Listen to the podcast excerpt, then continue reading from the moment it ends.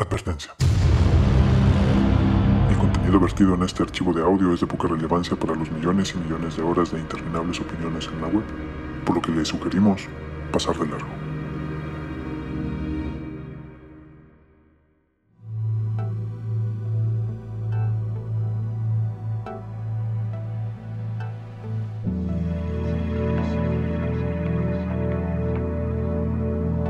Ya de por sí las sociedades en que vivimos han adoptado formas de convivencia cada vez más complejas, la práctica de la censura promete complicarlas aún más, según muchos especialistas.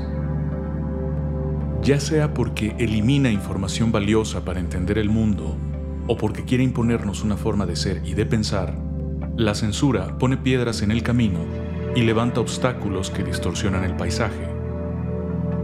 La censura nos enajena por así decirlo, y quiere que veamos la vida a la manera del censor.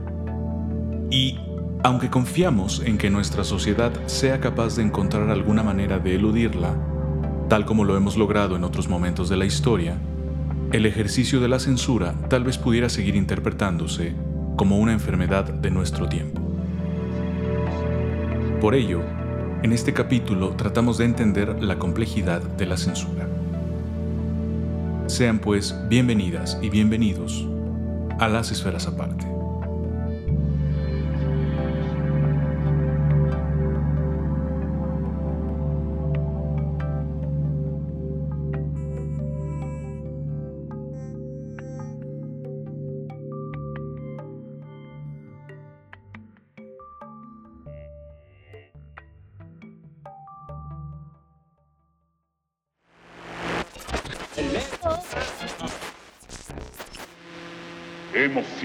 Sido tolerantes hasta excesos criticados.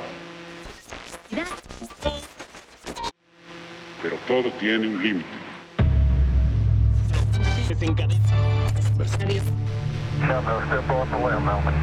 Las racias no tienen llenadera.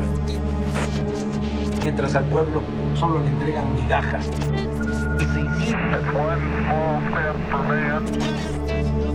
Frijol con gorgojo.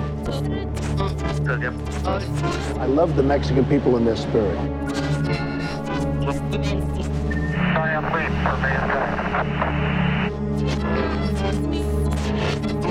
But the country of Mexico is killing us, is killing us, killing us, killing us, killing us.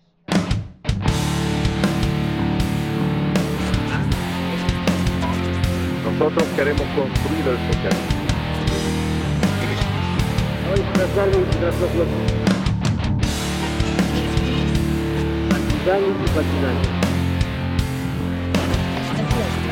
Who's gonna pay for the wall?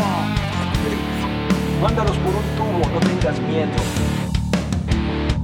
Build that wall. No tengas miedo. Hola amigas y amigos de las esferas aparte, esferas, esferos, bienvenidos a un nuevo programa de esta segunda temporada. Les agradecemos mucho como siempre que nos acompañen en estas transmisiones. En esta ocasión quisiéramos tocar un asunto que ha causado mucho revuelo y muchos debates en las últimas semanas. Y se trata de la decisión que tomaron Twitter y Facebook, seguramente ustedes saben de esto, la decisión que tomaron Twitter y Facebook de cancelarle a Donald Trump las cuentas mediante las cuales él se comunicaba en redes sociales con sus seguidores. Es un tema, eh, este, que da para discutir muchísimo. Porque para empezar, nosotros creemos que se trata de un problema muy complejo. Eh, es un problema que tiene implicaciones con cuestiones como la censura, obviamente, pero también con la libertad, con la tolerancia, con los procesos de comunicación en nuestros días y un largo etcétera, eh, que hace del problema un problema multimodal con un montón de aristas por donde se le puede entrar, en fin. Eh, en este sentido, también creemos nosotros que se trata de un problema que es muy representativo de nuestro tiempo y de la, de la sociedad compleja en la que nos ha tocado vivir. Eh, nuestras sociedades cada vez son más difíciles, cada vez son más complejas. Los individuos que las conformamos tenemos intereses di- diversos y no es tan fácil organizar y mantener a gusto a una sociedad con unos individuos a veces tan distintos entre sí. Por tanto, el tema que, que, está, que se ha suscitado a partir de esta eliminación de las cuentas de Donald Trump, creemos que es un tema que efectivamente representa eh, la atmósfera en la que estamos viviendo, ¿no? una, una atmósfera muy compleja. Y por esa razón también creemos que el tema que vamos a discutir es de todo menos fácil, es un tema sumamente complicado. Así que a lo largo de los siguientes minutos vamos a tratar de exponer, como siempre de manera provisional, como ustedes ya lo saben, vamos a tratar de exponer las implicaciones de todo este asunto de la censura en redes sociales. Y para ello, para intentar darle una dimensión lo más justa posible al problema, agradezco, para empezar, la compañía de Mario Alexandro Morales Becerra Contreras.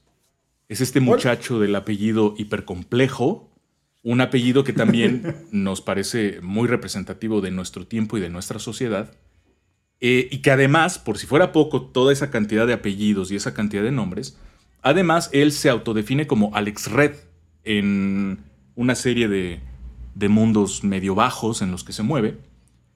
Y bueno, pues hasta allá, hasta donde se encuentra, en aquel lugar del mundo en donde él vive su exilio, le damos la bienvenida. Hola Marito, ¿cómo estás? Bienvenido. Hola, muchas gracias, encantado de poder estar aquí con ustedes otra vez. Eh, Alejandro, Pepe, queridos Mario, Mario. y queridas Esfirelivers. Buenas noches, buenas tardes, buenos días. Excelente. De la misma manera, le vamos a dar la bienvenida a Alejandro Castro Jaimes, conocido también como Alexandros, a quien le agradezco que nos acompañe desde alguna cabaña con chimenea en el sur del mundo. Bienvenido, Castro, ¿cómo estás? Muy bien, ¿qué tal? Muchas gracias a todos por escucharnos. Y bueno, vamos a darle a este tema, que está, está bueno. Se va a poner bueno esto. Sí, vamos a darle. Y además está muy, está muy complicado. Bueno, Oigan, eh, espérame, pues yo soy. Tengo un. Ajá. Voy a hacer un comercial, ¿eh? Tengo un, comerci- tengo un canal de YouTube en donde generalmente otras cosas hablo sobre los chilangos. Y lo que acaba de decir Pepe es Sí, sí, sí. muy chilango, güey. Ajá. Es el etnocentrismo de feño, güey, de, de- de la Ciudad de México. Dice, desde algún lugar del sur del mundo, y para Pepe, el mu- y bueno, para nosotros, el mundo es la Ciudad de México, y todo Claro. gira alrededor de, de- de- de ella. Bienvenido, Alejandro, desde el sur del mundo, güey. No, Sur y agárrate mundo, porque.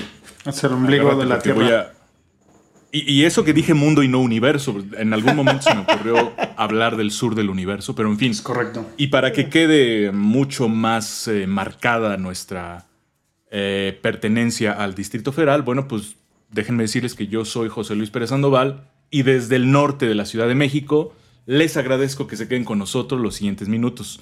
Y les invito, como siempre, a que nos visiten en nuestros diversos sitios de internet. Estamos en nuestro blog, esferasaparte.wordpress.com. También estamos eh, a través de nuestro correo electrónico esferasaparte.gmail.com. Nos encontramos también en Spotify, iTunes e Himalaya, donde podrán encontrar este y todos los podcasts que hemos publicado. También estamos en nuestro canal de YouTube, aunque ahí de repente hemos tenido un poquito de problemas, vamos un poquito lento, pero esperamos ponernos al corriente lo antes posible, por si ustedes prefieren eh, escuchar el programa por allí. Y por último, nos pueden encontrar también en nuestros perfiles de Facebook, Instagram, como Esferas Aparte, y allí también podemos responder y entrar en contacto con ustedes. Y bueno, habiendo cumplido con estos trámites de rigor, vamos ya con el tema de este día. Arrancamos. Eh, bien, todas estas discusiones que hemos estado viendo en las últimas semanas sobre la libertad de expresión, sobre la censura, sobre los límites y las responsabilidades de lo que uno dice o manifiesta en redes sociales o en la prensa, etc., tiene que ver con la decisión tomada por medios como Twitter y Facebook de eliminar las cuentas personales del todavía entonces presidente de los Estados Unidos, Donald Trump. La explicación que dieron esas empresas, esas empresas de medios de comunicación, fue que Trump estaba incitando a la violencia. La eliminación de las cuentas de Trump se dio, recordemos, el día 8 de enero del 2021, y obviamente esa situación se da en un determinado contexto que ahora voy a tratar brevemente de exponer. hay para empezar lo que yo llamaría un antecedente remoto de esta situación, de esta, eh, eh, esta cuestión que detona el debate en el que estamos eh, metidos hoy en día. Ese antecedente remoto consiste en que desde noviembre del año pasado, seguramente ustedes lo recordarán, ya se había producido una situación muy interesante. Cuando algunas cadenas de televisión, no fueron todas, pero fueron algunas, por ejemplo, la ABC, ABC, o la CBS, la CBS, decidieron interrumpir la transmisión en vivo de un mensaje de Trump. La historia fue más o menos la siguiente, voy a tratar de acotarla brevemente. Primer acto. El martes 3 de noviembre hubo elecciones en los Estados Unidos, como todos sabemos. Y esa misma noche los conteos rápidos ya apuntaban a que el ganador iba a ser Biden. Si todavía no se podía hablar de su triunfo oficial, era porque aún quedaban unos estados eh, que se estaban eh, contando y, que se, y los cuales otorgan una serie de puntos según el colegio electoral. Y Trump todavía tenía una posibilidad de revertir su derrota, pero era muy complicada. Tenía que ganar todo lo que estaba en juego en ese momento. Algunos estados ya se habían eh, declarado, ya en, en algunos estados ya se había declarado abiertamente y oficialmente al ganador, en otros no tanto pero eh, Trump se le iba complicando la noche, digamos. Para poder retener la presidencia iba a tener que ganar todo lo que quedaba en juego. Y eso era muy complicado. Estadísticamente no iba a pasar. Segundo acto. En algunos estados el conteo de los votos fue relativamente lento, lo que abrió un poco de incertidumbre, un cierto margen de incertidumbre, y así fue transcurriendo el miércoles 4 de noviembre. Pero ese mismo día, todo iba confirmando que Biden iba a ganar. Tercer acto. El jueves 5 de noviembre, cuando ya era muy, muy eh, casi seguro que Biden iba a ganar la elección, eh, por la noche de ese jueves, Trump convocó a una conferencia de prensa y seguramente mucha gente esperaba que él reconociera su derrota y felicitara a Biden o algo así. Y la verdad es que lo que hizo fue todo lo contrario. Fue salir a decir que le habían hecho fraude. De alguna manera, él durante las campañas ya había, ya había eh, contaminado el pozo, por decirlo de alguna manera. Eh, ya había dicho él que no tenía confianza, sobre todo en el sistema electrónico de votos, ¿no? Que no tenía mucha confianza y que probablemente los demócratas iban a intentar por allí arrebatarle la presidencia sale a dar este discurso en donde dice, efectivamente, me acaban de hacer un fraude eh, por el voto electrónico y si nosotros eliminamos esos votos, gano yo y empieza a hablar de que le están de que le embarazaron las urnas electrónicas, de que le están haciendo un mapacheo y etcétera. Y entonces es allí donde las, las eh, empresas televisoras deciden cortarle la transmisión con el argumento de que estaba mintiendo y de que no tenía pruebas del fraude, y en todo caso que si las tenía, pues que las presentara ante una institución adecuada para ello. Bien, ese fue el antecedente remoto. Ya desde noviembre, los medios de comunicación se quieren escabechar a Trump. Ahora, hay otro antecedente que es el más inmediato. Esto eh, tiene que ver con, em, con el desmadre que se organiza el día 6 de enero, esto que se ha dado en llamar el asalto al Capitolio, y eh, de alguna manera, eh, esto ocurrió obviamente cuando el Congreso iba a ratificar, a, perdón, a certificar el triunfo de, de Biden, y de alguna manera muchos medios de comunicación, analistas y todo tipo de comentarios que se hacen allí, sostenían que ese episodio, la revuelta del Capitolio, había sido provocado por declaraciones y comportamientos de Donald Trump.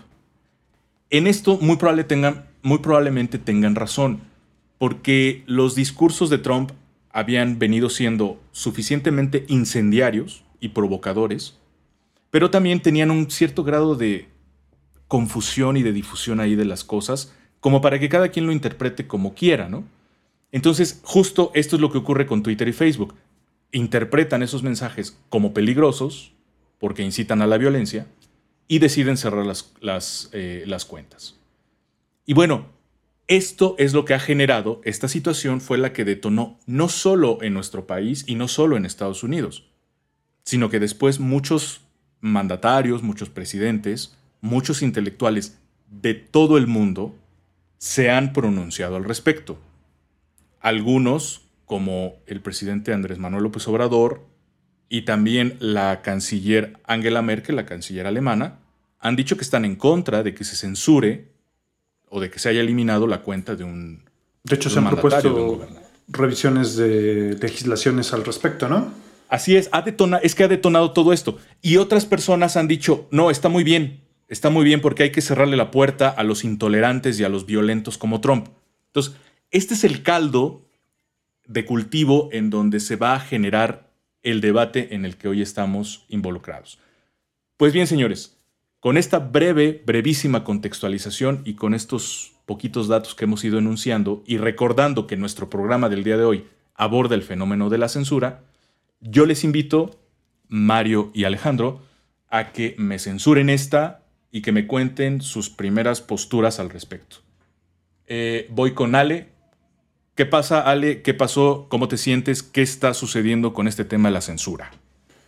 Bueno, hay varias cosas, ¿no? Eh lo primero es, y que es algo que vamos a platicar en los, durante toda esta plática, pero eh, que es precisamente, primero, qué es la libertad, luego, qué es la libertad de expresión, qué es la censura y qué implica al final del día esta, estos movimientos o estos posicionamientos, como lo acabas de decir, qué implican estos posicionamientos en la democracia estadounidense y en el escenario internacional, porque los actores no es que la política estadounidense se refleje en la política internacional, sino que inciden en la política internacional porque son actores eh, de esta. ¿no? Y que estamos viendo que no solamente estamos hablando de Trump o el presidente electo o el presidente en funciones o el presidente saliente o el presidente entrante, no, estamos hablando de actores corporativos. Eh, lo vamos a ver más adelante, pero el, eh, algo que yo citaba desde el capítulo pasado y de lo que hablábamos, a Churchill se le cita diciendo que eh, no, no, conocía em, opiniones, la opinión pública, sino opiniones publicadas. En el caso de Twitter, Facebook, estamos hablando de que las opiniones publicadas sí son individuales, entonces son millones, o sea, la opinión pública cambió a ser una opinión también publicada. Entonces es una masa de opiniones que está, de alguna forma está, no es que esté controlada, pero sí está, tiene un eco en la política, no solamente en Estados Unidos. Es más, yo podría decir que el pináculo de cómo se, se ve la política hoy día en Facebook, o cómo se refleja el Facebook en la política, el pináculo fue las elecciones últimas de Estados Unidos, pero esto viene desde hace 10 años, 12 años. Entonces, estas implicaciones las vamos a platicar. Em, sobre este tema de la libertad de expresión, de freedom of, speech en, Estados Unidos, también es muy interesante porque hay una evolución, lo platicábamos en el prep del programa, hay una evolución que se viene, se viene dando desde lo que ellos llaman los próceres de la patria, que en inglés es los The Founder, the founder Fathers, que en realidad son los próceres, esta idea de que vienen perseguidos de Europa y que esta es la tierra fértil en donde se van a eh, sembrar y se van a eh, disfrutar estos em, eh, la libertad de expresión como tal, ¿no? entre otras muchas libertades. Y vamos a ver un poco de, la evolución. Pero esta tierra fértil no es una batalla simplista, como, como aparentemente se da, ¿no? que es este, lo platicamos hace rato, como el que yo pueda ir y decirle de cosas e insultar a un policía en Estados Unidos, es, es una evolución que tomó desde la Constitución en 1776 hasta los juicios en la Suprema Corte en 1971, por ejemplo. Entonces, es una evolución que se va dando, es acumulable y que otro de los eh, debates al respecto pues se da en, este, este en, estos meses y es interesante. Oye, ¿y no te, no te da la impresión, perdón, antes de ir con Marito, este, no te da la impresión de que, hablando de evolución, no da la impresión de que esto pudiera implicar una involución, un pasito para atrás? Esto que estás Mira, uno de los fundamentos lo, lo proponía eh, John Stuart Mill, eh, el filósofo inglés, y lo siguieron muchísimo los eh, de Founder, bueno, no, no, que lo hayan seguido porque ellos son anteriores a John Stuart Mill, pero sí. la, digamos, las, tanto las legislaciones como los eh, las organizaciones, la Suprema Corte, pero las diferentes composiciones de la Suprema Corte en Estados Unidos siguieron este principio de no censura a los discursos de odio o a, la, a los discursos falaces en, para, el, en, un, principio muy, muy crudo, muy simplista, parece hasta bobo e ingenuo, pero así lo plantearon, de decir, yo te voy a decir, yo te voy a dejar decir todas las falacias que quieras, porque al final la verdad sale a flote. Lo único que va a permitir la falacia es que el debate se profundice y que la falacia caiga con mayor eh, eh, estrépito. Sí. El problema aquí es que lo, el, el, este discurso tanto de odio como de prevención de, del... No es delito, es prevención de la guerra, prevención del conflicto está ya muy tan arraigado, está tan evolucionado que la falacia realmente ya no es falacia. Entonces la verdad, muchos dirán, ah, es que el mundo de la posverdad. No, no, no, no, no, no, no estamos hablando de la interpretación de las noticias, no, estamos hablando de las posiciones políticas y no necesariamente uh -huh. las posiciones políticas de Trump estaban mal. Lo vamos a ver más adelante. Que, uh -huh. Pero, o sea, lo mencionaba el capítulo pasado, lo menciono ahora. No es que esté de acuerdo con Trump, no necesariamente es que Trump haya estado equivocado, 75 millones de personas votaron por él. Y la otra, el, el factor por el que gana tiene... Eh, ¿Qué pasó, Mario? Dilo, dilo, dilo. Sácalo, no, no, no, no, no ahorita que sigue, sigue, te voy. Es que hay dos cosas que no me cuadraron, pero ahorita, güey. Okay. Lo voy a apuntar okay. para que no se me olviden. Se me fue, se me fue la onda con lo que sí, dijiste. Perdóname, si no, no quise... Es que me llegó así de. Y me fui a apuntar, güey. No quise. No quise distraerte, güey. Bueno, bueno, básicamente, es, o sea, que el que Trump haya ganado, no necesariamente su discurso es de odio, no necesariamente es una falacia y no necesariamente es un discurso falaz. Del otro lado podemos decir lo mismo. No necesariamente hay, uh -huh. hay un discurso de prevención, no necesariamente hay una, una verdad infalible y no necesariamente hay un nuevo régimen, una reinstauración de la verdad y del bien. No, no, no pasa absolutamente nada de eso. Pero eh, la discusión está en torno a eso. Digamos, la discusión una... está en la forma, no en el fondo.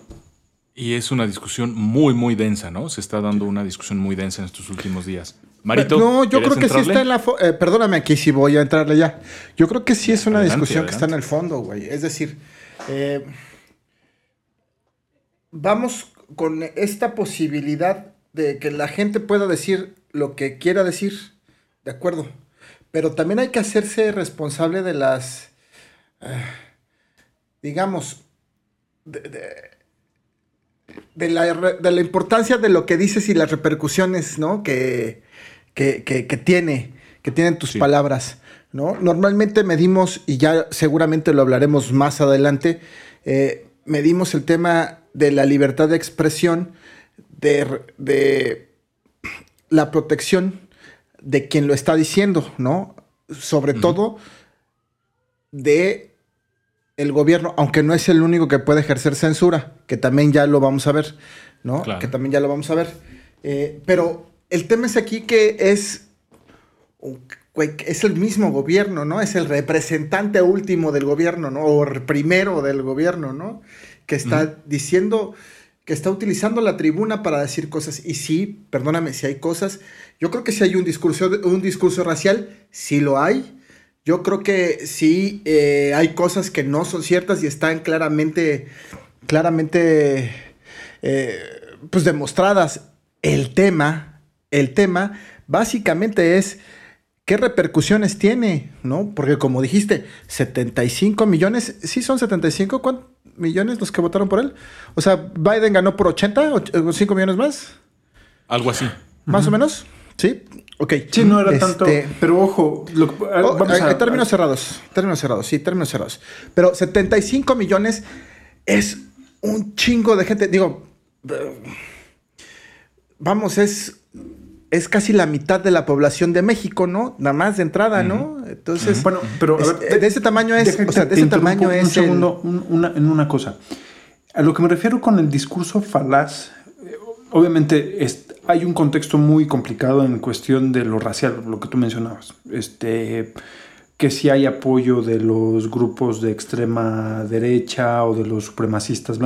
E- Está en entredicho y es más, como dicen ahí los memes, eh, no tengo pruebas, pero tampoco tengo dudas, ¿no? Eh, pero ojo, del otro lado, que no existen estos elementos, hay otros elementos que son igual de graves.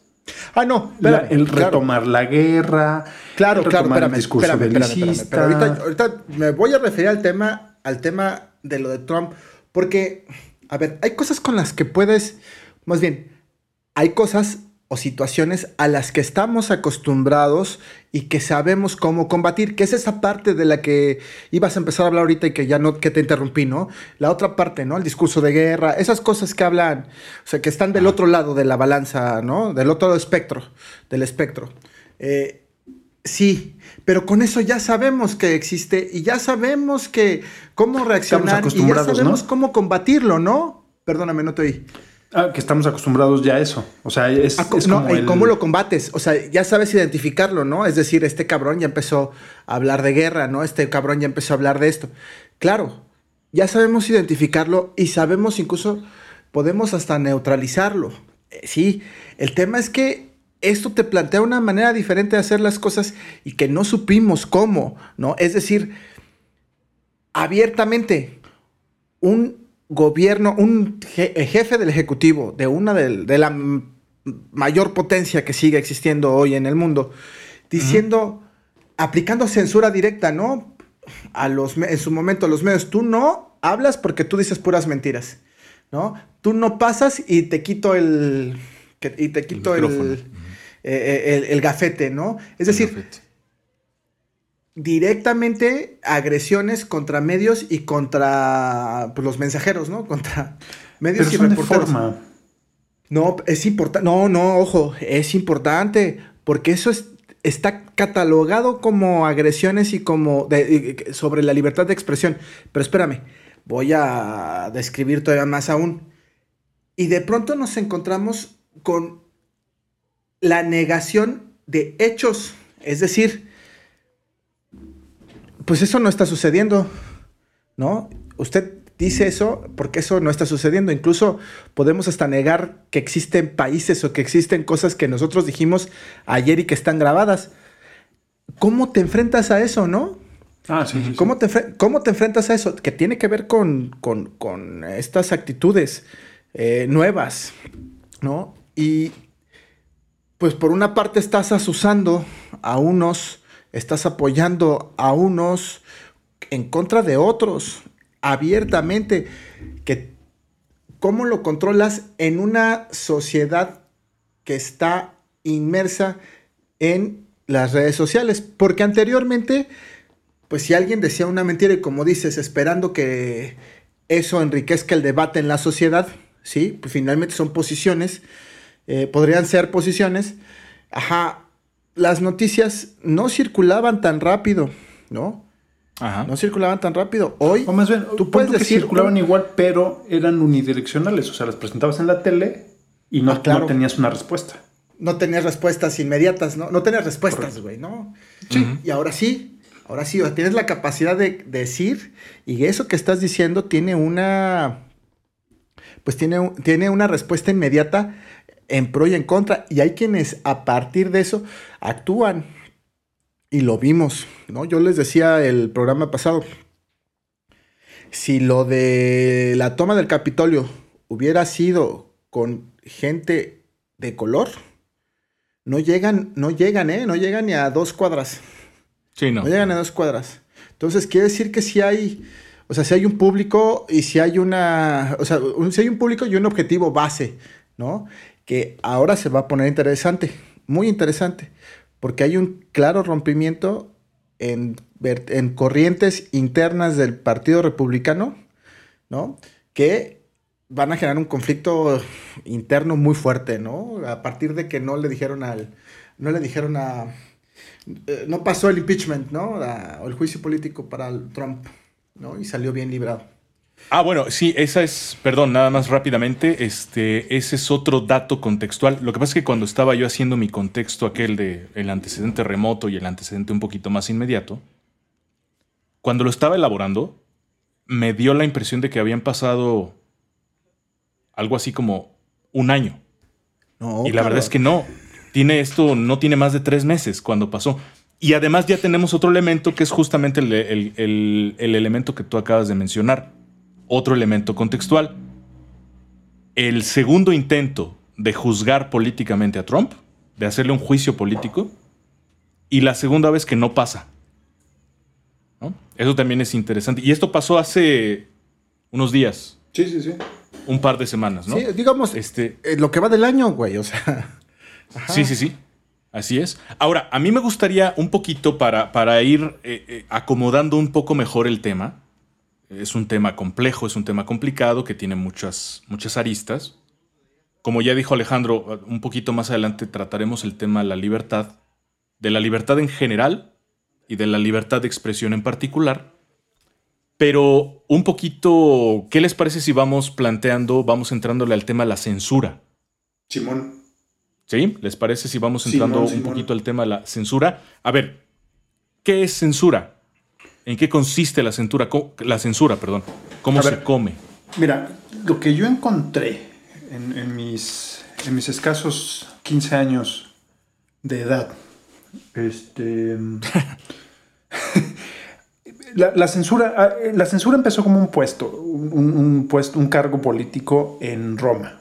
Y el censor era un magistrado, o las magistraturas eran cargos políticos, cargos públicos, donde se te encargaban ciertas cosas. Entonces Sí. tú tenías cónsules, tenías senadores, tenías gobernadores, digamos, la, la organización política de Roma. Entonces, la magistratura del censor lo que hacía era, por ejemplo, si usted, querido podcast escucha, se preguntó por qué censura, censor y censo se escuchan parecido, pues es porque la magistratura, el cargo político del censor, se encargaba de precisamente eso, de hacer el censo, de contar a la gente y ver que se comportaran más o menos en, términos políticos, morales y sociales en el rango, en el parámetro que se, se esperaba. O sea, el censor tenía una población y decía, bueno, ¿cuánta gente tengo? Y este, se portan bien se portan mal, hay crímenes, no hay crímenes, o sea, ese era el censo. Y la censura era el acto de, de hacer todas estas acciones. Eh, contar a la población, ver qué hacían, a los indeseables, por ejemplo, tenías una zona bonita y querías ponerla más bonita, entonces decir, bueno, entonces esta, eh, esta casa que se ve feíta, entonces la voy a poner acá, esto que este señor que no... Esa era la, la labor del, del censor. Fue evolucionando con el tiempo de, de ser un cargo ahí nominativo, ahí que te decían, bueno, pues ustedes, usted cuéntale. es el senador. Usted es el senador fulanito, pero pues mire, para que se ponga a hacer algo, porque no me está rascándose las bolas, póngase a hacer, póngase de magistrado censor. Y de eso evolucionó hasta uno de los cargos más importantes. ¿Por qué? Pues porque tener el control y los números de, de- de- de lo que hace la población es muy, te da un poder muy fuerte. ¿Qué se hace? ¿Qué no se hace? Entonces de ahí viene el cargo, se empieza a eh, hacer el corte del cargo cada cinco años. Cuando se hace el cambio del cargo, se, le- se hacía con una ceremonia de, de, de lustración, es decir, se limpiaba espiritualmente a la persona y se ponía una Ajá. nueva, o sea, el cargo se limpiaba y se limpiaba a la persona, se lustraba. Y esto, esta, esta ceremonia se llamaba lustrum, o sea, pasaba un lustro porque eran cinco años.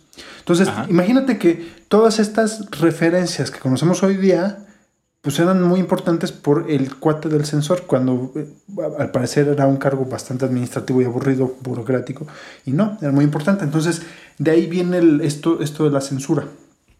La Sí. acción directa de que el gobierno, ojo, que eso es lo que ha cambiado en estos 15, 20 años, el gobierno directamente te aplica censura por intereses morales, políticos, sociales, comerciales, lo que tú quieras. Pero es esta acción y viene de oficialmente de, de Roma. Es esta evolución. A ver, la- rápidamente, una- la. eh, Yo eh, estudiando encontré.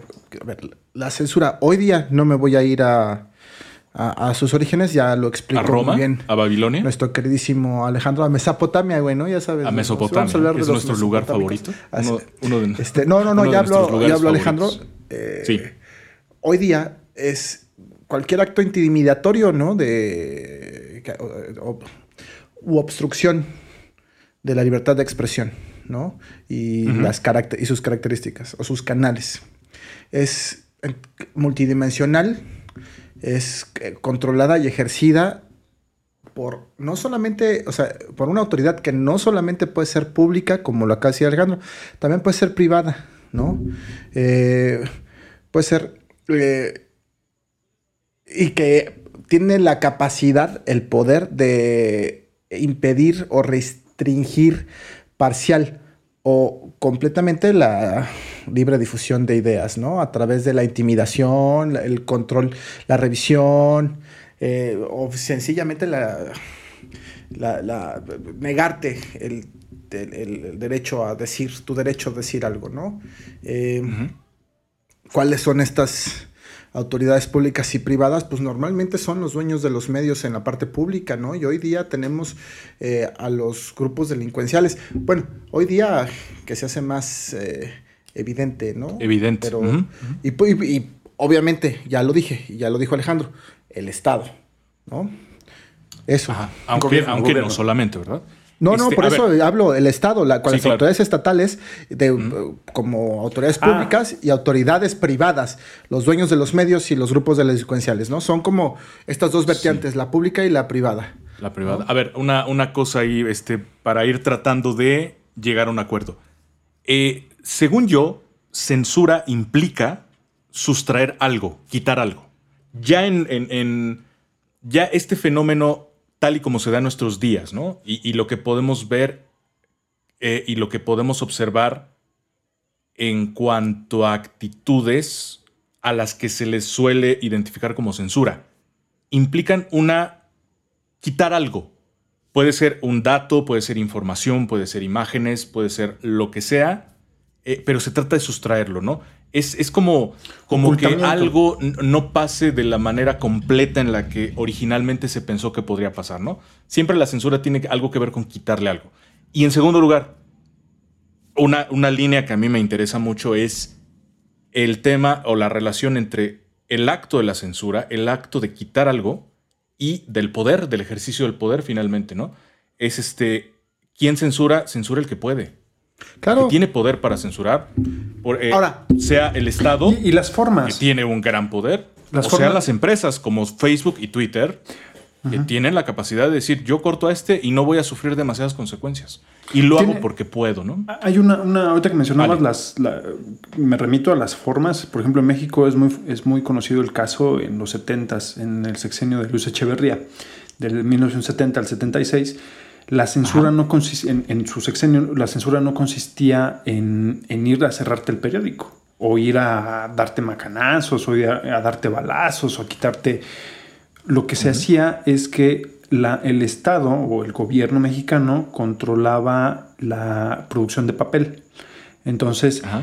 la distribución de la venta de papel a los periódicos y las revistas se hacía a través de una solicitud al, al gobierno. Podía era una empresa estatal. Entonces tú ibas y decías, yo voy a comprar, voy a tener una revista de tantas páginas, no sé, 100 páginas y voy a hacer un, tiraje, Tiraje. de 10 mil. Entonces necesito tantas, tantas hojas, tanto papel y se te vendía. Entonces en un mercado normal te dirían, bueno, pues, señor, aquí está, pagó, aquí Ahí se está. tiene. Y en el sexenio de Echeverría se decía, bueno, Echeverría y otros, pero estuvo muy marcado ahí que, señores, ¿qué creen? No hay papel. Eh, para los periódicos que, que eran críticos y que no, o que se les censuraba o que no se quería sí, que sí. se publicara su opinión, la censura no consistía en todo lo que hemos hablado, sino que pues no había papel y es una forma de, de censura. Entonces, ¿qué crees? Es, es algo así. Es algo así como, como que les dijeran, Fíjate que desde que publicaste algún artículo hay una escasez de papel, ¿no? Exacto. Que sería parecido ahora, como que tuvieras una revista digital y te dijeran, híjole, ¿qué crees? Se te fue la señal en, tu, Se- en- el en apagón- el internet el apagón de tu del casa, internet, ¿no? carnal. Este, Sí, sí, pues sí. No, Oye, no, no a llega. ver, pero. Pero ahí, sí, pero ahí coincidimos, perdón Marito, antes nada más déjame, coincidimos en que la idea de censura, estarán de acuerdo conmigo, tiene algo de sustracción. Es quitar Claro, algo. es por ejemplo, en el caso del gobierno les quita el papel. A ver, de entrada. Pepe, de entrada, Adelante. Pepe, la, la forma en como lo explicaste solamente es eh, una manera de hacerlo, pero eh, cuando tú le niegas la posibilidad a alguien de expresarse, le estás quitando algo, Pepe, ¿no? De- eh, y puede ser directa o indirectamente, ¿no? Ya lo decía, una de... Hoy en día, Alejandro, está en la legislación, está en la... es- Incluso creo que está a nivel constitucional, que no puedes intimidar a, a alguien a- amenazándolo con quitarle el papel, por ejemplo, ¿no? Menos tú el Estado. ¿no? Sí. Entonces, No, imagínate que sí, te eso solo para el una baño. forma. Es solo una forma. Es solo una manera. Sí es quitar, pero no nada más como tú lo dibujaste, Pepe. Es más amplio todavía, ¿no? Ajá. Muy bien. Bueno, vamos a hacer una cosa. Para seguir abordando este tema amplísimo que da para mucho, mucho rato, vamos a hacer una pausa. ¿Qué les parece? Y volvemos para eh, seguir tratando de buscarle la cuadratura al círculo con este tema de la censura. Así que por favor no nos dejen, esferas y esferos, no nos censuren, ya volvemos.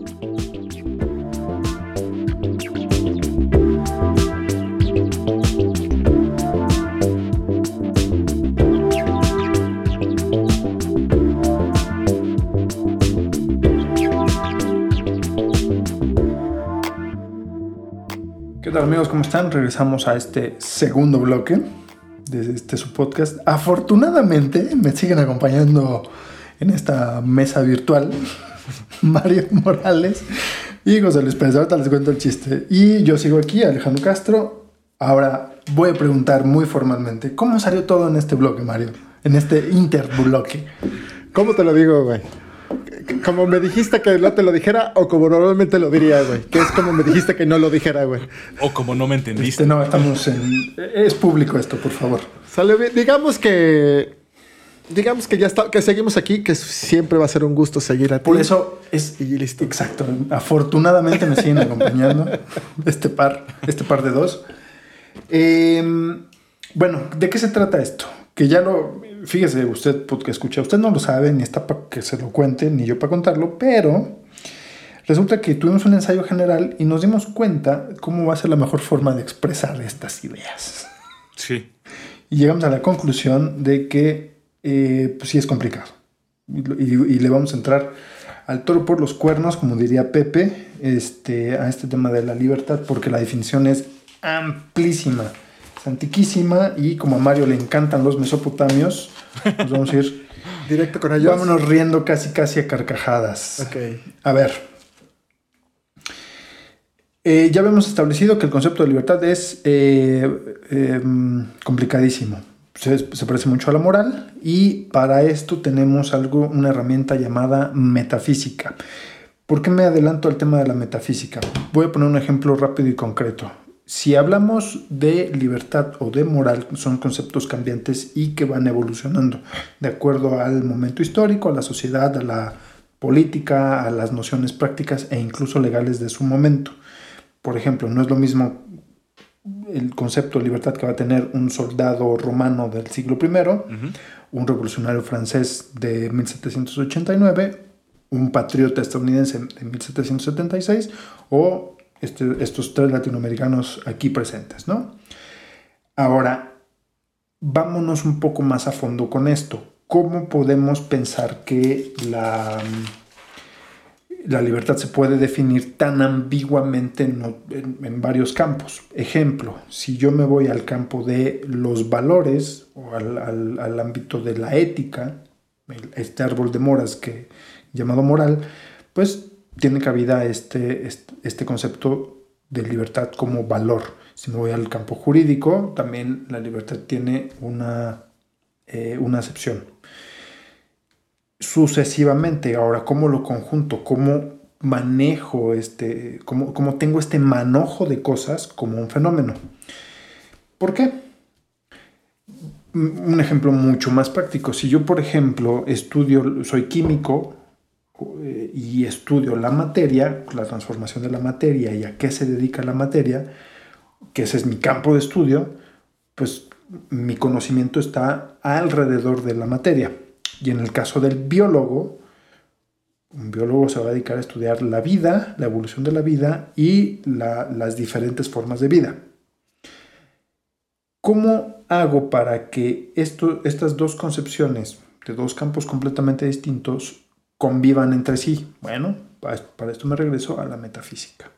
En la metafísica voy a tener este, esta conjugación de elementos. Va a ser la herramienta o este campo de la ciencia de la filosofía en donde voy a tener la realidad de una forma en que voy a conjugar, conjugar estos elementos disímiles entre sí.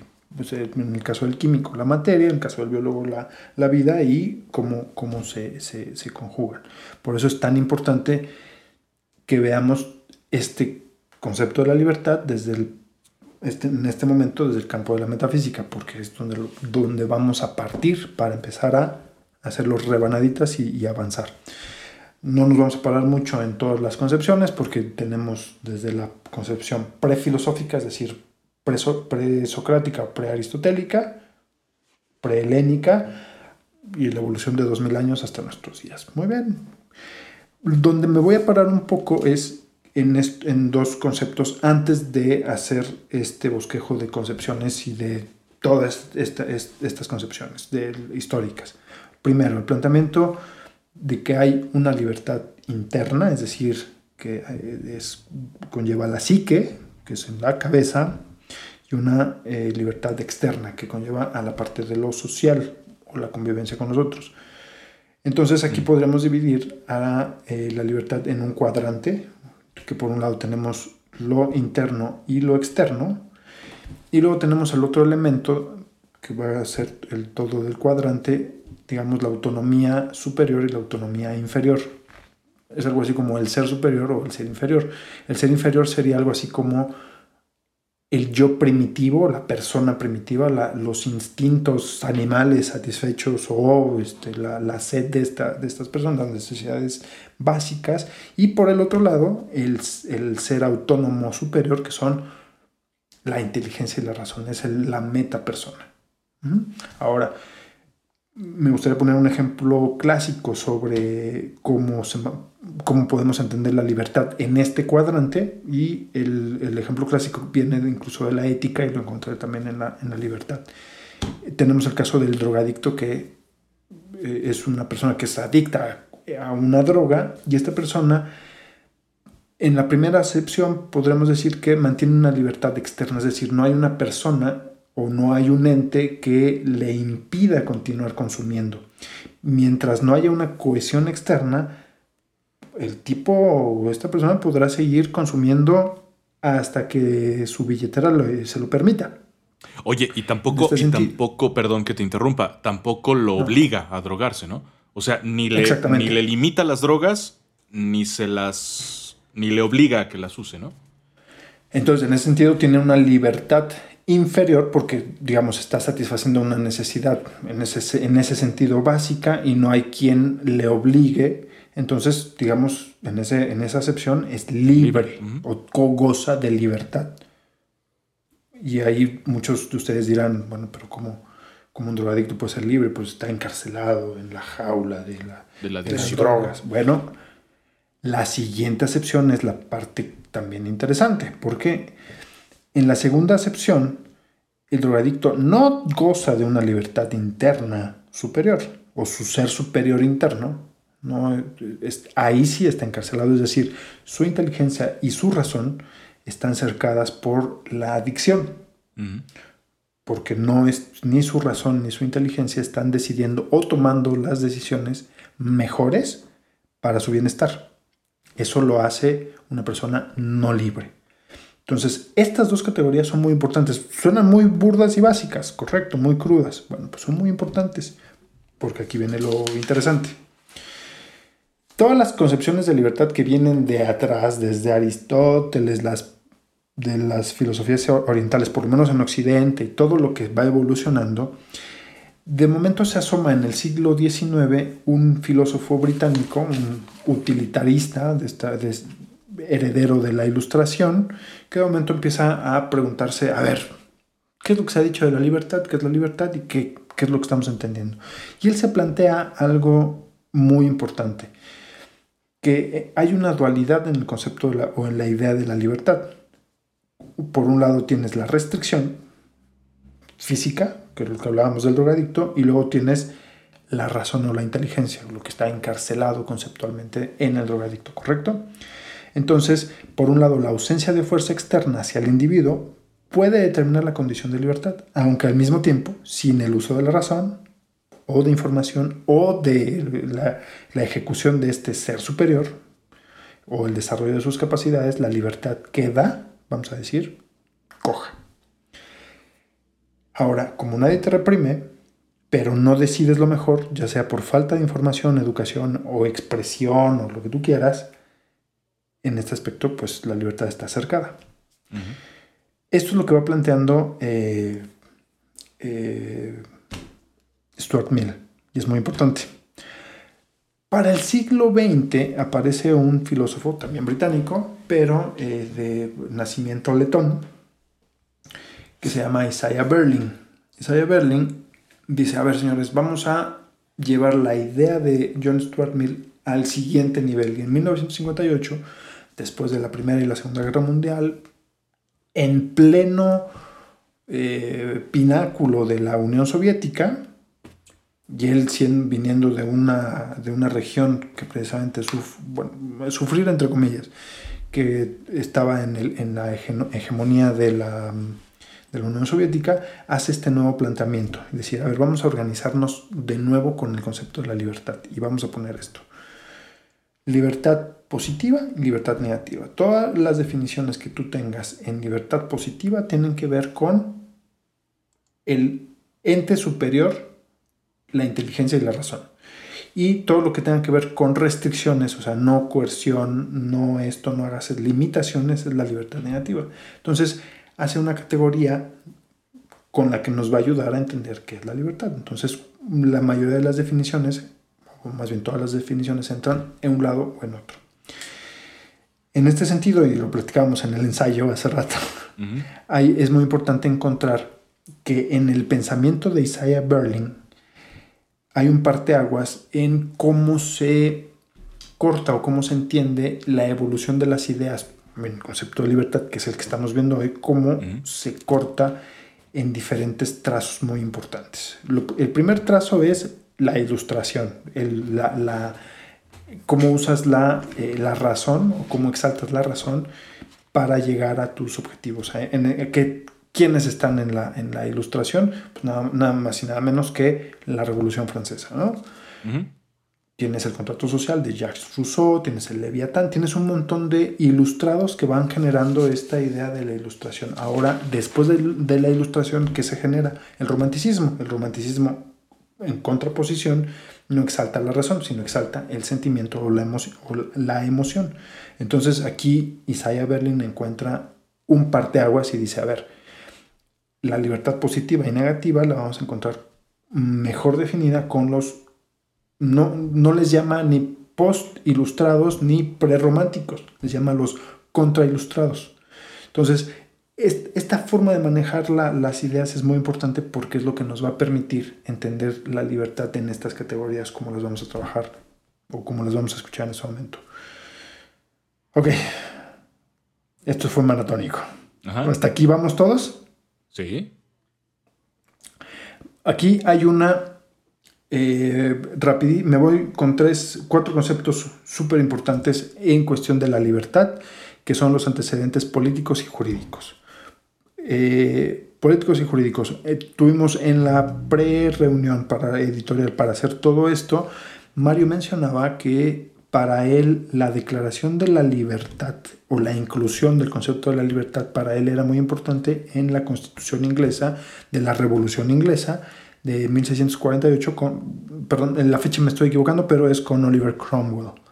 Entonces, para él es muy importante, cuestión de un debate, seguramente lo veremos en blogs. Para mí, la, la más importante es la Declaración de los Derechos del Hombre en 1789.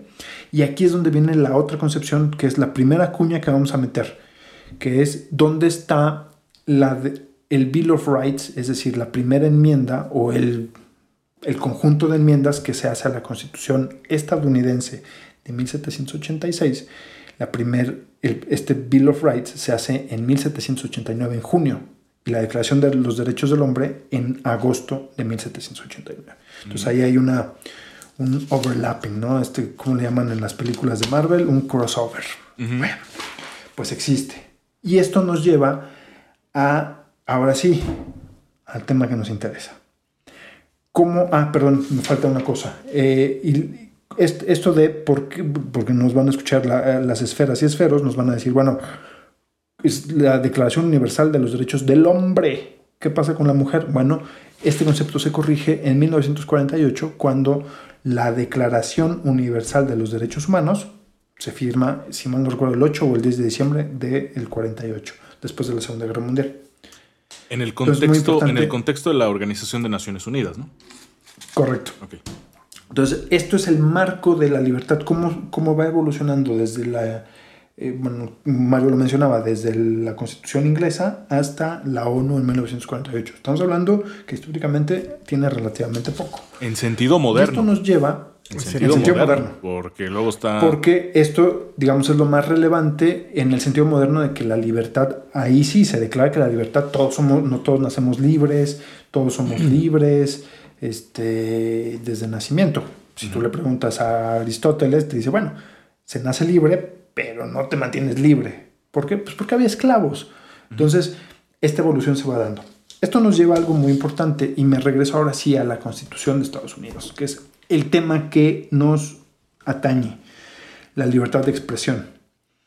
En la Constitución de Estados Unidos se declara la, en el, en el Bill of Rights se declara como inalienables e impres- imprescriptibles los derechos a la propiedad, a la libertad, a la seguridad, ta, ta, ta, ta, ta, ta, ta.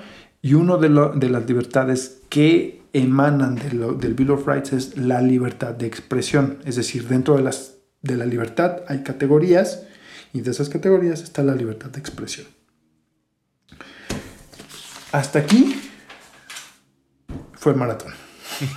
¿Correcto? Que por cierto, esto, estos Chorro documentos que has mencionado, este, tanto eh, las constituciones que hayan nacido de la Revolución Inglesa, la Revolución Francesa, los documentos que, que surgen de la Revolución Francesa, los documentos que surgen de la Revolución Estadounidense, todo esto es lo que le da forma al mundo en el que vivimos, ¿no?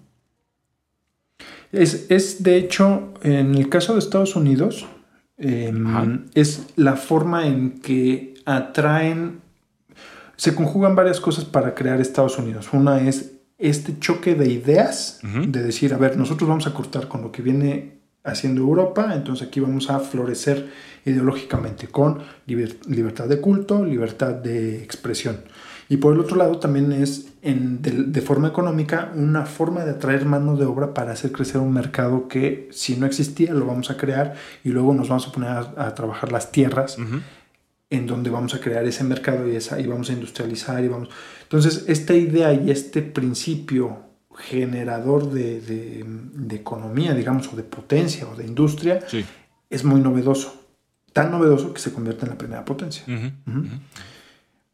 Y eso ha llevado eh, en, en el caso de la libertad de expresión, que no es nada más la declaración en, en la Constitución y lo que pasa con, platicabas en el, en el bloque anterior con Trump, ¿no? No es así como, "Uf, nació, Ajá. Trump puede hablar. Hay una evolución. Sí. Les pregunto, Ajá. que esto es la parte, eh, la parte más interesante. En el caso de, por ejemplo, ustedes se acuerdan que en algún momento yo defendía esta declaración de Churchill de decir, no hay opinión pública. De hecho, lo acabo de decir en el bloque pasado. No hay- no- yo no conozco eh, opinión pública, conozco opiniones publicadas, refiriéndose a los periódicos. Sí. Mario, ¿se, se sostiene esa máxima de Churchill donde no existe tal cosa? ¿O si existe? O, Que no existe ver, la opinión cuéntanos. pública, sino la opinión publicada. Bueno, Y, y ojo, perdón, antes de, antes de que empieces a disparar. En el contexto de la libertad de expresión, enmarcado en esta democracia occidental, posguerra, lo- los aliados ganaron. Bueno, a ver, vamos a empezar por el tema de que la libertad de expresión se circunscribe como un derecho humano reconocido internacionalmente por la Sociedad Internacional de Naciones, ¿no?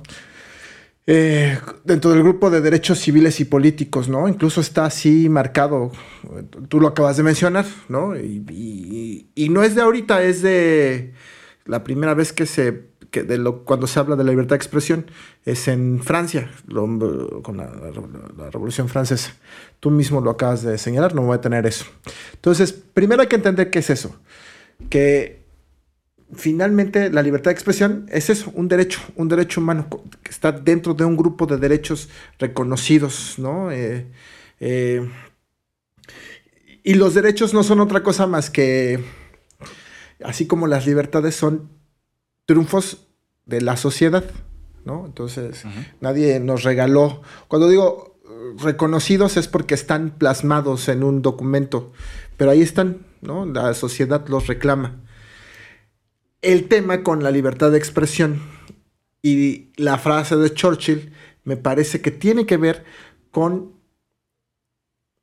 los intereses y los grandes, eh, digamos, lo- eh, los grandes consorcios que controlan los medios de comunicación, ¿no? los dueños de los medios de comunicación. ¿sí?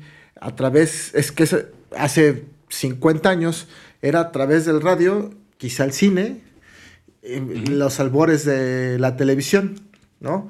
Eh, Sí. Donde podías, y lo mencionábamos hace rato, ¿no? Tenías, donde podías dar una opinión, ajá, pero era en un solo sentido. La verdad es que tardarse, se tardaba mucho reconocer o escuchar eh, lo que la demás gente podía escuchar.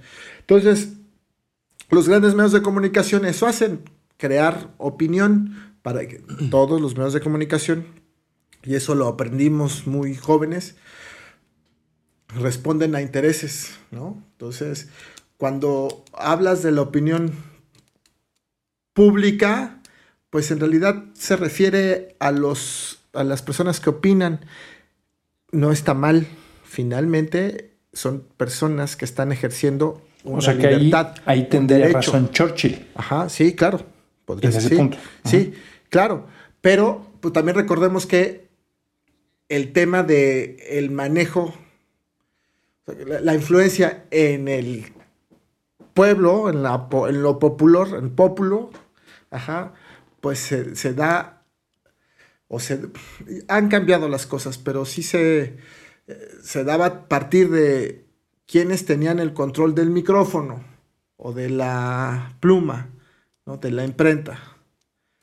¿no? Lo demás era, era O sea que aquí estaríamos metiendo el tema de, a ver, em, los, no solamente los medios digitales, sino la influencia de la opinión individual sumada por millones. Vamos a poner el caso de Estados Unidos. Twitter y Facebook son cientos de, sí, son cientos de millones de ciudadanos estadounidenses expresando su- sus opiniones constantemente en estos medios y entonces al expresarse ya están publicados. O sea que cuando Churchill decía, bueno, yo no conozco opinión pública, pues porque no había millones que pudieran Es que escuchar. claro, hay, no, hoy día hay millones, que, no, millones que pudieran escucharlo, sí. Millones que pudieran Perdón, externar ver, su, su, su- su opinión.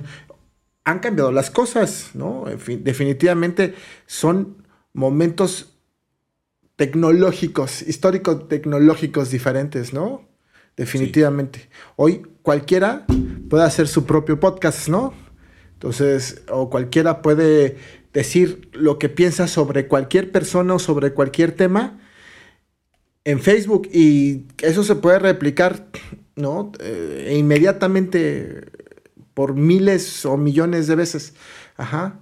Entonces, Sí. pues ya eres escuchado, ¿no? Ya eres más allá de lo que te puedan escuchar en tu casa, ¿no? Eso, Sí, eso cambia las cosas. Eso ha cambiado poquito- incluso la industria de la comunicación. Sí, nada más que yo, a- ahí me gustaría hacer una acotación un poquito, que es meternos a otro asunto. Bueno, está ahí al ladito el otro asunto, pero sí es importante eh, señalarlo por lo menos. Y es, por llamarlo de una manera, ¿qué trascendencia tiene esa opinión pública, no? Porque efectivamente se puede dar. Este, y lo vemos en, en, eh, en- en mi caso específico, yo lo veo en Twitter, por ejemplo, como si tú puedes tener acceso a la opinión de un montón de ciudadanos que quizá hace 60 años no hubiesen gozado la posibilidad de, que, de, de publicar su opinión a través de un medio. Sí, eso es verdad, pero ¿hasta qué punto es tan trascendente la opinión de todos ellos? O sea, ¿a- ¿hasta qué punto termina por conmover la estructura política de un país, digamos? No. y termina este, siendo relevante. A eso, eso más, bien eso es a lo que me refiero, ¿no? La relevancia de la opinión pública. Por ejemplo, eh, y justo es un, es un tema muy interesante porque es parte de lo que íbamos a tocar en el siguiente punto. Ejemplo, ¿recuerdan ustedes que entre 2006 y 2010 estas famosas primaveras árabes, ¿no? En diferentes países que llevaban a ciertas revoluciones y Sí. que se les achacaba a- eh, o se le achacaba el gran logro a las redes sociales, específicamente a Twitter, la forma de organizar una manifestación, la forma de, de citarse para hacer estas protestas Sí. era a través de las redes sociales. Entonces se le daba que esta, el gran logro de la era, de la nueva era digital de tirar Regímenes. sistemas políticos completos, regímenes completos, caídos por las redes sociales.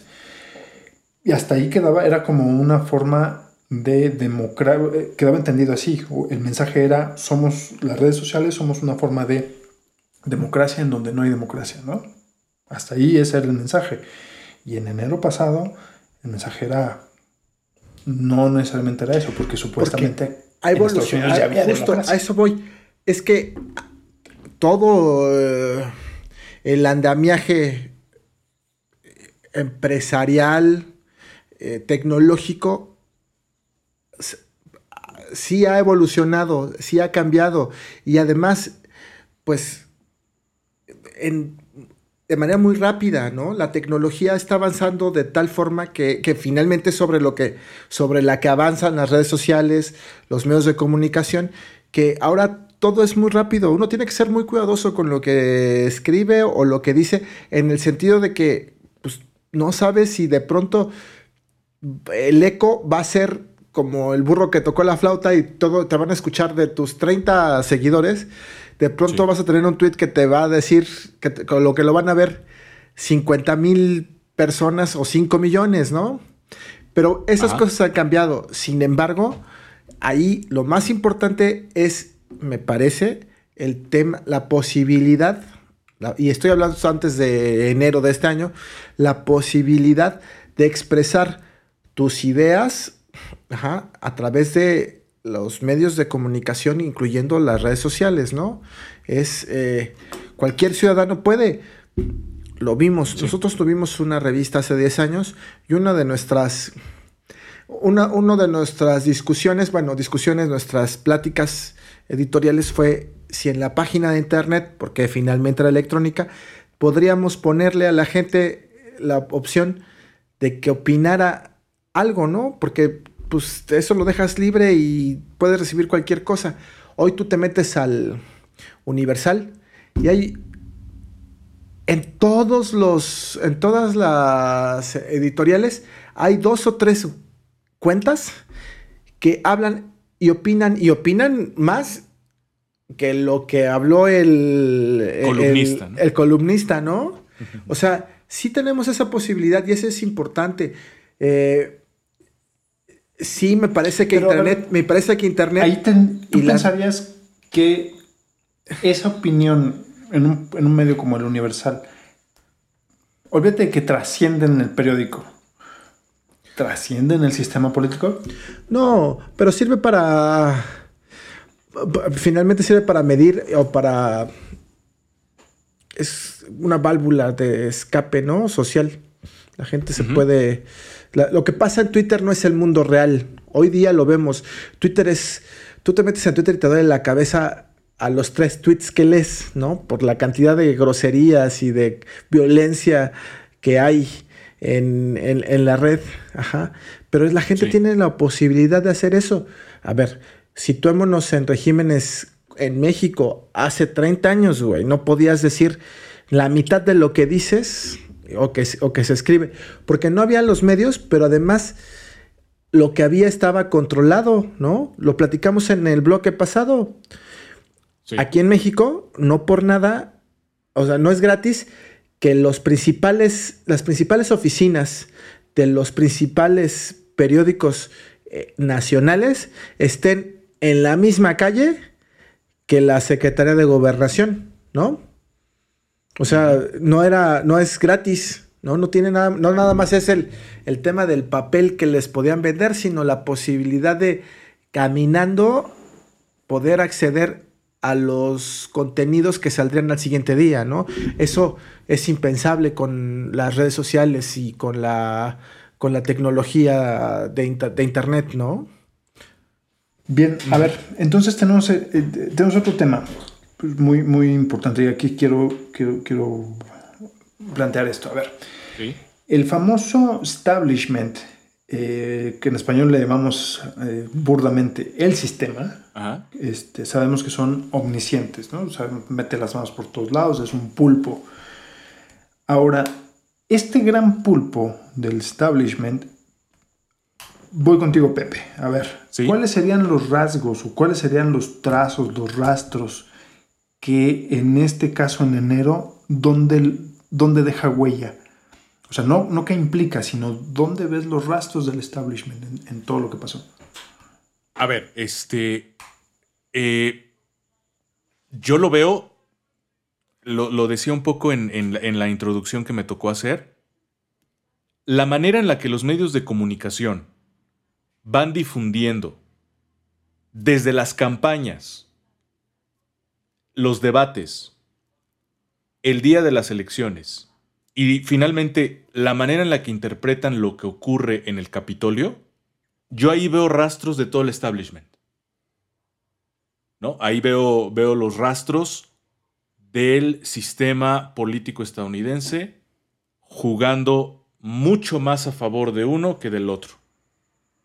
Al otro lo tuvieron que soportar cuatro años. Fíjate que también es, es interesante esto, ¿no? Porque Trump no llega al poder por el voto popular. Trump llega por el voto del colegio electoral, que es así como eh, Estados Unidos decide quién va a ser su presidente. Entonces, el mismo sistema o parte de ese mismo sistema lleva a Trump y es el mismo, eh, es el mismo que se encarga de quitarlo ahora de encima, ¿no? Entonces, rastros yo sí veo. Ahora, en cuanto al tema específico de la censura de la libertad de expresión, yo veo una parte del sistema que tiene que ver con los medios de comunicación estadounidenses, eh, algunas cadenas televisivas, como lo dijimos al principio. Veo cortándole el, el, mensaje a Trump de que le estaban haciendo fraude. Veo cortándole a Trump la cuenta de Twitter. Entonces yo sí veo rastros de un establishment que está dispuesto... Enfurecido, ¿no? ¿Perdón? Enfurecido, enojado. Molesto y además defendiendo su negocio, ¿no? Su negocio. Y su negocio es mantener un determinado orden en los Estados Unidos, ¿no?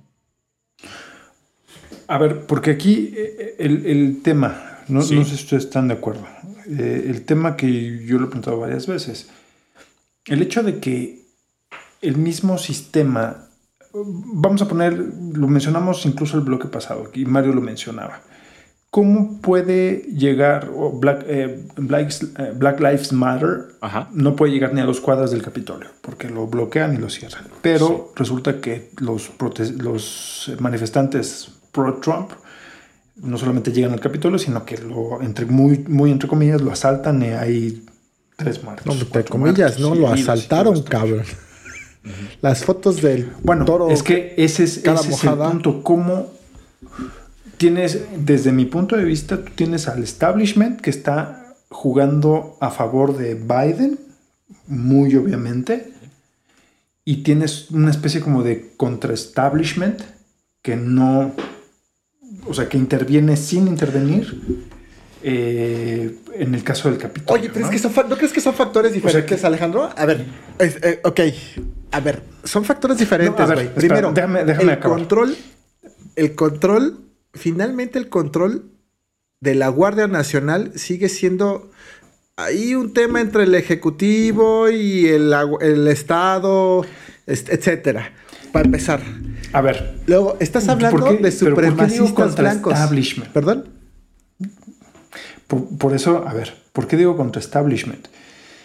Tú tienes uno, uno de, lo- de los discursos o de, lo- de las expresiones que más se le ha criticado, puedes estar en desacuerdo con, Trump, es precisamente el discurso de inauguración en el, en el 2017, cuando dice, a ver, hasta aquí la carnicería se acaba en este, ahorita y en este momento. Right here, right now. Que es un discurso bastante, no solamente belicista, sino que es hasta como baratón, ¿no? Así como chippy. Bueno, eso que es estrambótico, estridente, así como, como suena, pues es de la misma forma en la que termina la, la- su magistratura, administración. ¿no? Este, el- su, su- su- término, su, su mandato. Es, ¿Sabes qué? Este, ahí está la, la- No te voy a ceder la presidencia y este, es estridente. Pero al mismo tiempo tiene ese apoyo del, digamos, y le llamo contra establishment, que es estos supremacistas, esta gente de derecha, esta gente de cierta forma violenta que está a favor de él y que están dormidos. O sea, al final Pues ya ni tanto, ¿eh? podrán irse a su casa, pero no les cambiaste la idea. Pero- y no les vas a quitar la idea de un fraude. Y entonces vienen las siguientes elecciones. Y entonces yo recuerdo que de- desde 2012, 2012, 2016, ya viene esta corriente de, de, de que la ocupación de la, de la presidencia o de la Casa Blanca tiene que hacerse por, o por la- las situaciones gringas, ¿no? De o, o es Chana o es Juana, o sea, es A o B, no hay C, no hay D, no hay X o Z. Entonces es o extrema izquierda o es extrema derecha. Extrema izquierda, así extrema entre comillas, Bernie Sanders, que le llaman socialista, que no tiene nada de socialista, es más capitalista que yo. Y luego tienes la extrema derecha, que era Trump. Y al final tuviste a Trump. Y luego tienes el regreso de lo que tú llamas los halcones, estos, este establishment. ¿Y qué vas a tener después? Extrema izquierda. Sí, a ver. Extrema derecha, porque ya no hay credibilidad. Yo, yo pensé que ibas a plantear otra cosa, que cómo es posible que, hubieran permitido eh, de entrada la llegada de la masa belicosa y beli- belicosa al... Para mí hasta estaba calculada. Bueno, como que, "Ay, a vamos ver, a tomar la ojo, foto. No olvidemos, no olvidemos que finalmente Trump era un presidente en funciones, con todo, con todo el control, porque ese es un tema. ¿Por qué Trump fue capaz de no ir a entregar personalmente el poder en la toma de protesta de Biden, como se acostumbra? Porque tenía el poder, ¿sabes? Tuvo el poder hasta el último momento. Eh, O sea, nunca dejó de tener control. Empezó, empezó a perder, sí empezó a perder cierta, digamos, influencia en muchos sectores, pero básicamente por la curva del proceso de entrega, de inicio fin de poder, ¿no? No tanto por las cosas que hizo, ¿no? Entonces, cuando pierdes esa influencia, el, el problema es la capacidad, y ese es el problema y el, el planteamiento del problema de este programa, la capacidad de las empresas para decidir qué le permiten, o sea, qué sacan al aire de un presidente o no, ¿no? Es decir, a mí también me parece que no solamente es un es temor, un temor económico, ¿no? Y además la, a- acercarnos a la liberación, deshacernos de este güey. Yo creo que sí hay un temor muy fuerte, muy fuerte, en justo todas estas personas de las que hablas que tienen el apoyo, que tiene, que tiene Trump, del que tiene Trump el apoyo, ¿no? sea, Sí. este, eh, este sector que es muy grande, insisto, insisto, 75 millones es poquito más de la mitad de la población de este país. Es un chingo de gente, güey. O sea, es un chingo Sí, de es un gente. poco, es O sea, un este poco, país te refieres a México. Ajá, de nuestro país. es Sí, un poco como, es- co- como lo define, lo define más o menos Jalife, ¿no? Alfredo Jalife. No sé si él lo definió originalmente, si es así es una buena definición, o la tomó prestada de algún otro lugar. Él Y tiene muchas siendo. influencias y todo. Es lo, como la manera en la que él lo define, ¿no? Es una cosa es Trump y otra cosa es el trumpismo, ¿no? El trumpismo Sí, es todo este movimiento. Ser más papista que el Papa, ¿no? Sí, el más es todo este trumpista que- movimiento Pues es- que encontró en Trump un líder que les supo decir lo que ellos querían escuchar, ¿no? No, y además puso en el puso en el debate nacional los temas que a ellos les Que a ellos importan, les. ¿no? ¿No? Es o sea, es si hay un y lo destapó para todos.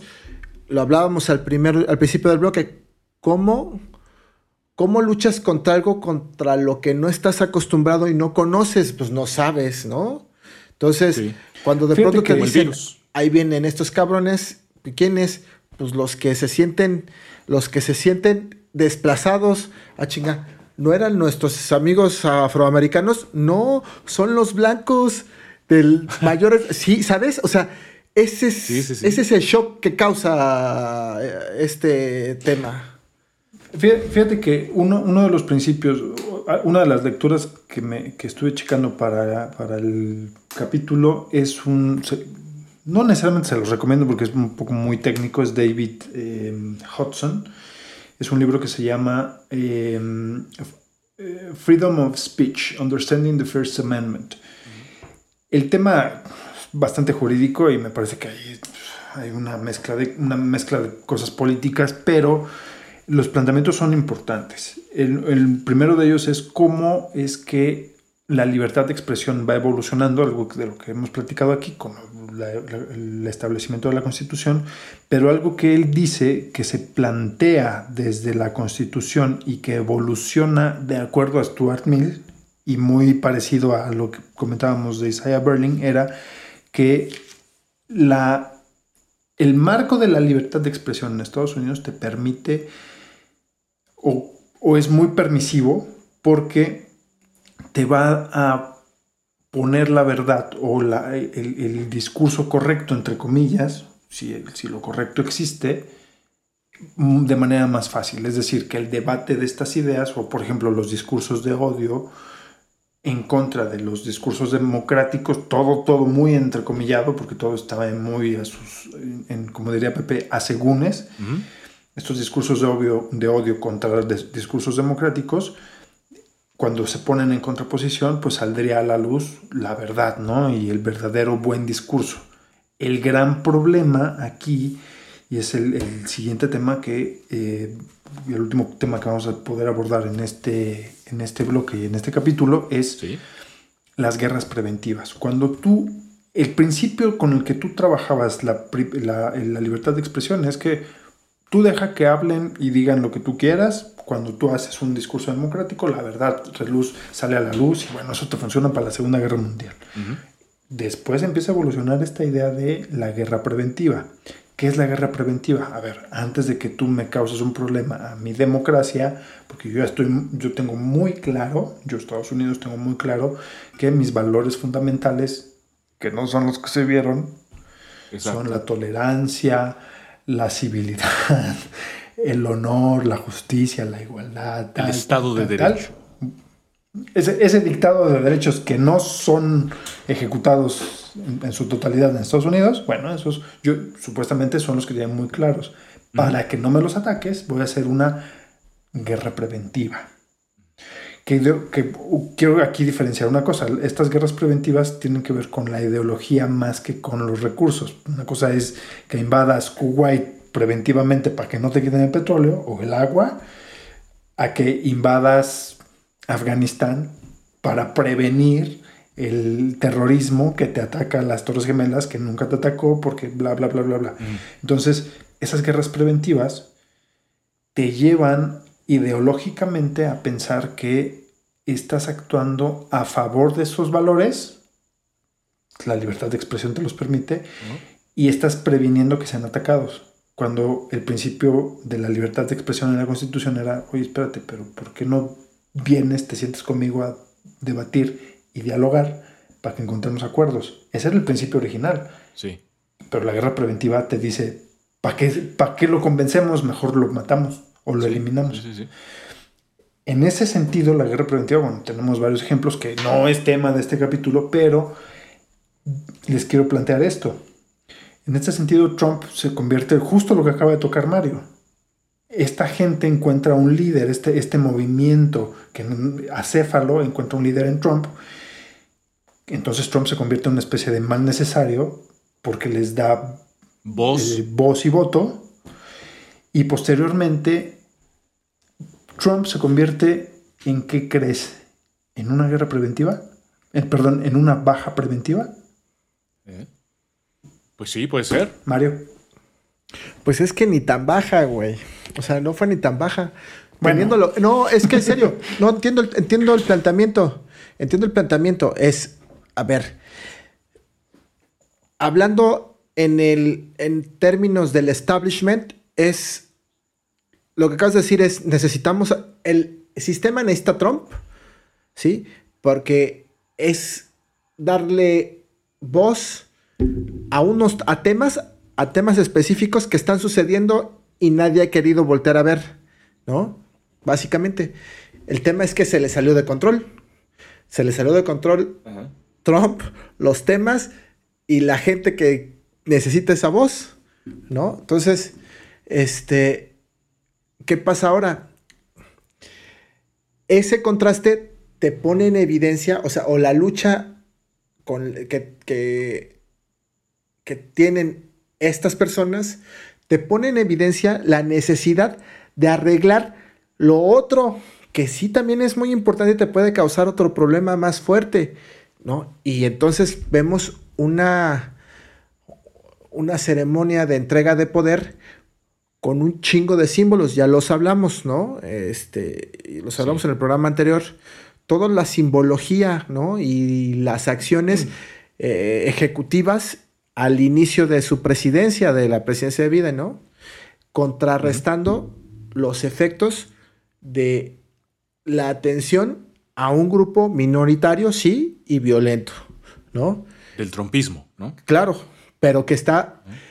Pero ahí habría que ver qué tan legítimas, qué tan legítimas son sus demandas, ajá, y también la manera en cómo las están eh, cómo las están demandando, ¿no? Uh -huh. La ley. Que eso, eso, es algo que, por ejemplo, le quería preguntar a Pepe, justo lo que tú comentabas, por ejemplo, en el manejo de los símbolos y del, del no solamente los símbolos, sino la, la, imposición de que la democracia está de este lado, o sea, con, ol, olvidemos que Trump es una persona, Trump es el símbolo que le da voz a todo ese movimiento. Sí. Uh -huh. Entonces, lo que hace el establishment es decir, ¿saben qué, señores? Vamos a hacer esta baja preventiva, o sea, lo vamos a quitar del escenario preventivamente porque no vamos a dialogar con él. Con él me refiero a todo el movimiento que está, toda esa base. No sí. vamos a, a, dialogar con ellos porque ellos no son democráticos, no merecen ni siquiera la oportunidad del debate, del diálogo, de todo lo que supuestamente te imponía o te delimitaba la libertad de expresión. Sí. Entonces, esta dualidad, tú como la... A ver, yo la veo así. Eh, por un lado, libertad de expresión, discursos de odio, pero por el otro no hay debate de fondo, no hay intercambio de ideas, no hay puntos de... Bueno, o eso es lo que yo creo. Sí. No sé cómo que, que veas tú. Sí, eh, bueno, lo, lo, están clausurando a Trump, ¿no? O pretenden clausurarlo, este, pretenden, pretenden funarlo, pretenden, este, ¿cómo? Eh, la, sí, la cultura de la cancelación. Cancelarlo.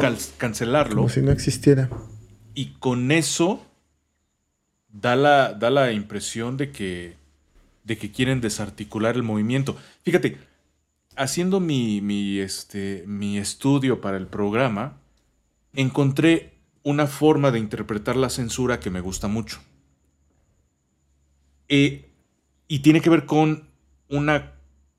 Le, aplican el adjetivo de censura política. La censura política tiene que ver con la, e, el hecho de impedir que la gente se pueda organizar. ¿Sale? Y esto es muy importante porque la organización es un elemento muy importante en- dentro de la política. Las, eh, las personas necesitan la comunicación y necesitan el elemento de la organización para poder ponerse de acuerdo y perseguir un fin común. Entonces, una de las cosas que puedes hacer para impedirlo es justamente bloquear su capacidad de, de organización. Claro. A mí me da la impresión de que lo que está tratando de ser el establishment estadounidense es justo eso. Es eliminar, censurar a Trump para ver si con eso pueden eliminar la capacidad organizativa de este grupo de los, de los, de los trumpistas. Lo van a intentar. De- como, Yo no sé si como- lo logren, ¿eh? como desart- bueno, te iba a decir desarticular, pero a lo mejor no es el, el- el punto, ¿no? O sea, ah, ¿cómo le llaman ellos? Neutralizarlos. Exacto. Sí, sí, sí. sí. Sería como, como ahí. Mario, ¿tú ibas a decir algo? Nada más, eh, abonando, agregando a lo que está haciendo Pepe, eh, híjole, me parece que al final, yo creo que más por motivos políticos e intereses, al final no cancelaron a Trump, ¿no? Ahí hay un tema. Eh, En la segunda oportunidad, y ya lo hablamos en el bloque pasado, no le hicieron juicio Ah, bueno, político sí, que es un- eso, que eso hubiera evitado, hubiera evitado Su su regreso. participación en cuatro años a la presidencia, porque vamos a tener ahí un tema de un güey que trae 75 millones de votos ¿De votos? para la siguiente elección, ¿eh? Se dice fácil, pero requiere un gran esfuerzo. Sí, muy buen punto. Bueno, ese, muy buen punto, ¿eh? Muy buen punto. Señores, me encantaría seguir platicando otras dos horas aquí, pero eh, ya se acabaron las vajillas, se acabaron los platos. Este, para el- aquel que estaba lavando su carro, ya va por los carros de los vecinos. Mejor vamos a cortar aquí. Nos vemos en el siguiente capítulo. Perfecto. Eh, me parece que hasta el momento no hay, bueno, obviamente hay mucho más que agregar, pero lo vamos a meter en un siguiente capítulo porque esto está interesante y se va a poner más bueno porque ahora sí nos vamos a agarrar a, como dirían este, en Argentina, a boxazos. Y lo vamos a transmitir, güey, ¿no? O sea, Lo vamos a transmitir. Estén atentos. ¿eh? Eh, nos despedimos, les agradecemos mucho su participación. Recuerden, estamos en eh, Facebook como Esferas Aparte, en, eh, en Instagram como Esferas Aparte, y adivinen qué, como en, Gmail también como esferasaparte.gmail.com. Tenemos una página nuevecita, ya está funcionando un poco mejor, se ve, se ve ahí como le estamos metiendo mano, que es esferasaparte.wordpress.com. Y, eh, ah, y otra cosa, que es una anotación que tengo aquí pendiente. Para todos aquellos que quieran criticar que Mario dice Biden o Biden, la lexicalización de los apellidos o nombres o cualquier palabra en castellano, la lexicalización es leerlo tal como se escribe. Así que no estén molestando con eso. ¿Qué otra cosa? Gracias. Nada más. Ay, Por el muchas momento gracias, es todo, ¿no? nada más. Adiós. Vámonos. Bye.